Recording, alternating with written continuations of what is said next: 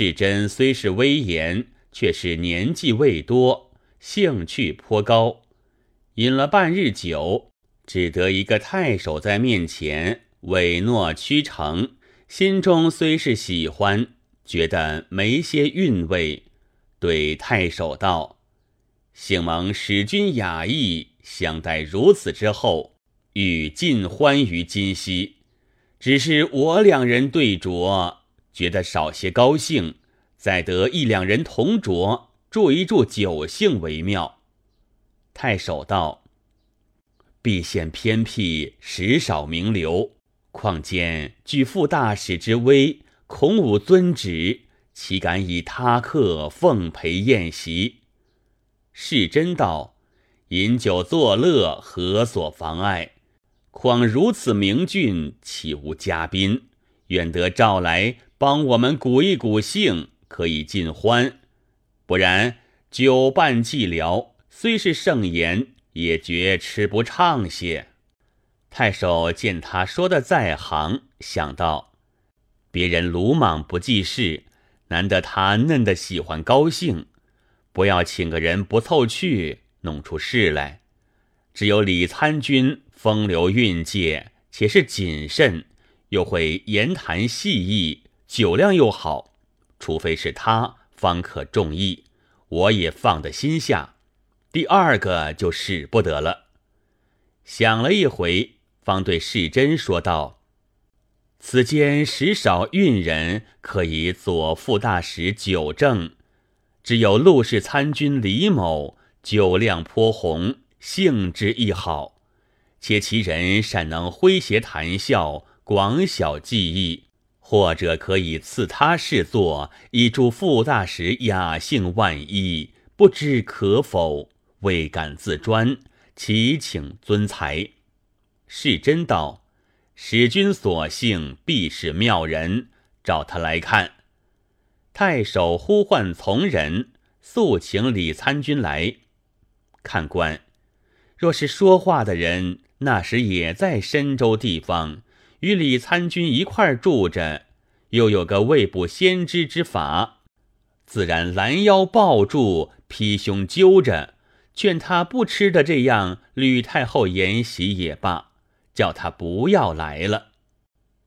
只因李生闻诏，虽是自觉有些精神恍惚，却是副大使的君旨，本郡太守命令召他同席，明明是抬举他，怎敢不来？谁知此一去，却似猪羊入屠户之家。一步步来寻死路，说话的你差了，无非叫他去帮吃杯酒，是个在行的人，难道有什么言语冲撞了他，闯出祸来不成？看官你听，若是冲撞了他，惹出祸来，这是本等的事，何足为奇？只为不曾说一句，白白的就送了性命。所以可笑。且待我接上前因，便见分晓。那时，李参军随命而来，登了堂，望着世真就拜。拜罢，抬起头来，世真一看，便勃然大怒，既召了来，免不得赐他坐了。李参军勉强坐下。心中悚惧，状貌愈加恭谨。世真越看越不快活起来，看他宣拳裸袖，两眼睁得铜铃也似，一些笑颜也没有，一句闲话也不说，却像个怒气填胸、巡视发作的一般，比先前竟似换了一个人了。太守慌得无所措手足。且又不知所谓，只得偷眼来看李参军。但见李参军面如土色，冷汗淋漓，身体颤抖抖的坐不住，连手里拿的杯盘也只是站，几乎掉下地来。太守恨不得身子替了李参军，说着句把话，发个什么喜欢出来便好。怎奈一个似鬼使神差，一个似失魂落魄。李参军平日枉自许多风流俏拙，谈笑磕分，竟不知撂在爪哇国哪里去了，比那泥塑木雕的多得一位斗，连满堂服侍的人都慌得来没头没脑，不敢说一句话，只冷眼瞧他两个光景。只见不多几时，世真像个忍耐不住的模样，呼的叫一声：“左右哪里？”左右一伙人，鲍雷也似答应了一声：“诺。”世真吩咐把李参军拿下，左右就在席上如鹰拿燕雀，揪了下来听令。世真道：“且收郡狱。”左右即牵了李参军衣袂，附在狱中来回话了。世真冷笑了两声，仍旧欢喜起来，照前发兴吃酒。他也不说出什么缘故来，太守也不敢轻问，战战兢兢陪着。酒散，早已天晓了。太守只这一出，被他惊坏。又恐怕因此惹恼了他，连自家身子力不够，却又不见得李参军触恼他一些处，正是不知一个头脑，叫着左右服侍的人逐个盘问道：“你们旁观仔细，曾看出什么破绽吗？”左右道：“李参军自不曾开一句口，在哪里触犯了来？”因是众人多疑心这个缘故，却又不知李参军如何便这般惊恐，连身子都主张不住，只是个颤抖抖的。太守道：“既是这等，除非去问李参军，他自家或者晓得什么冲撞他处，故此先慌了，也不见得。”太守说罢，密地叫个心腹的知后人。去到狱中，传太守的说话，问李参军道：“昨日的事，参军茂甚恭谨，且不曾出一句话，原没处触犯了傅大使。傅大使为何如此发怒？又且系参军在狱，参军自家可晓得什么缘故吗？”李参军只是哭泣，把头摇了又摇，只不肯说什么出来。之后人又倒是奇怪，只得去告诉太守道：“李参军不肯说话，只是一味哭。”太守一发疑心了，道：“他平日何等一个精细爽利的人，今日为何却失张失志到此地位，真是难解。”只得自己走进狱中来问他。他见了太守，想着平日知重之恩。越哭得悲切起来，太守忙问其故。李参军沉吟了半晌，叹了一口气，才拭眼泪说道：“多感君侯拳拳垂问，某有心事，今不敢隐。曾闻世家有现世果报，想到是惑人的说话，今日方知此话不虚了。”太守道。怎见得？李参军道：“君侯不要惊怪，某敢尽情相告。某自少贫，无以自资衣食，因是有几分履历，好与侠士剑客往来，每每掠夺李人的财帛，以充己用，时常驰马邀功，往还太行道上，每日走过百来里路。”遇着单身客人，便劫了财物归家。一日遇着一个少年，手执皮鞭，赶着一个俊罗，罗背负着两个大袋。某见他沉重，随了他一路走去，到一个山坳之处，左右岩崖万仞。彼时日色将晚，前无行人，就把他尽力一推，推落崖下。不知死活，因急赶了他这头骏骡到了下处，解开囊来一看，内有增坚百余匹。自此家事得以稍善。自念所行非义，因折弓弃使，闭门读书，再不敢为非。遂出仕至此官位，从那时算至今岁，凡二十七年了。昨蒙君侯台旨，召示王公之宴。出诏时就有些心惊肉颤，不知其由。自料到绝无他事，不敢推辞。及至席间灯下，一见王公之貌，正是我相时推在崖下的少年，相貌一毫不异。一拜之后，心中悚惕，魂魄俱无。晓得冤业现在面前了，自然死在幕下。只消严谨待任，还有甚别的说话来？幸得君侯知我甚深，不敢自讳。而今再无可逃，敢以身后为托，不使吾铺路尸骸足矣。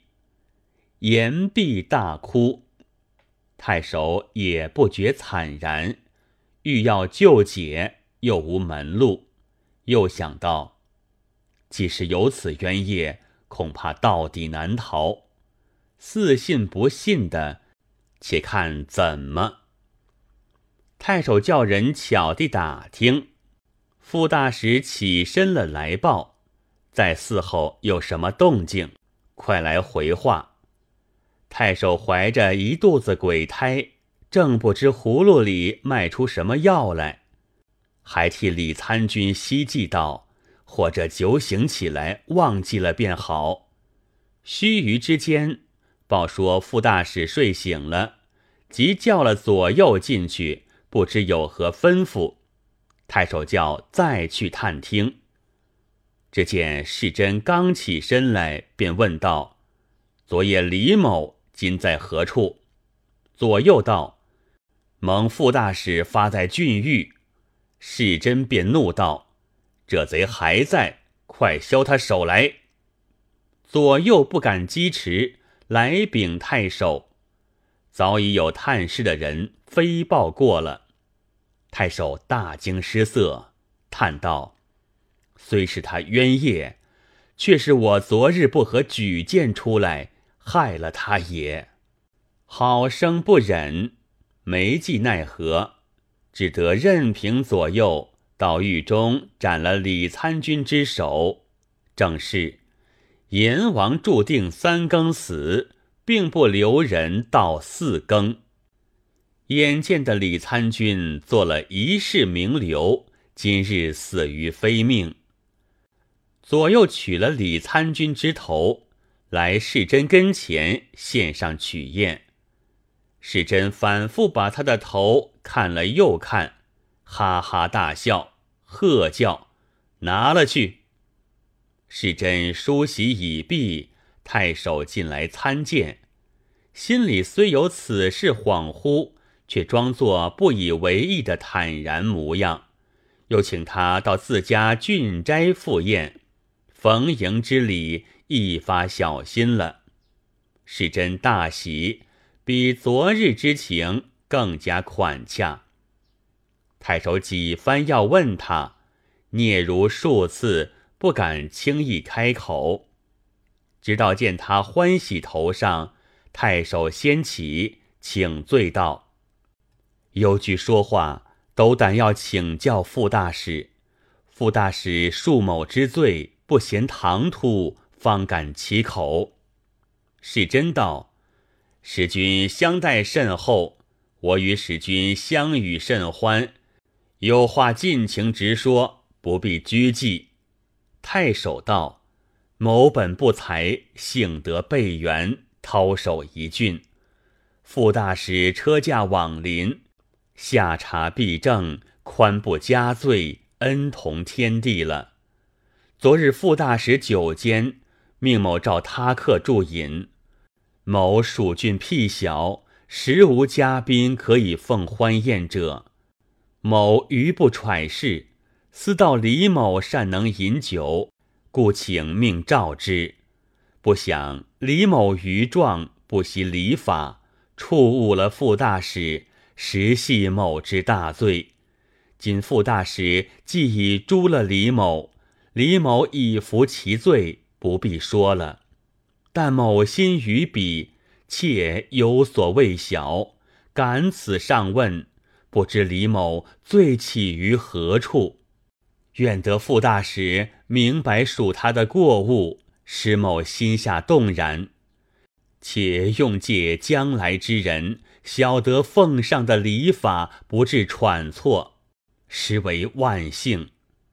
世真笑道：“李某也无罪过，但吾一见了他，便愤然激动无心，就有杀之之意。今既杀了，心方释然，连吾也不知所以然的缘故。使君但放心吃酒吧，再不必提起他了。”宴罢，世真欢然致谢而行。又到别郡去了。来这一番，单单只结果的一个李参军，太守得他去了，如释重负，背上也轻松了好些。只可惜无端害了李参军，没处说的苦。太守记着狱中之言，密地访问王世贞的年纪，恰恰正是二十七岁。方知太行山少年被杀之年，世真已生于王家了。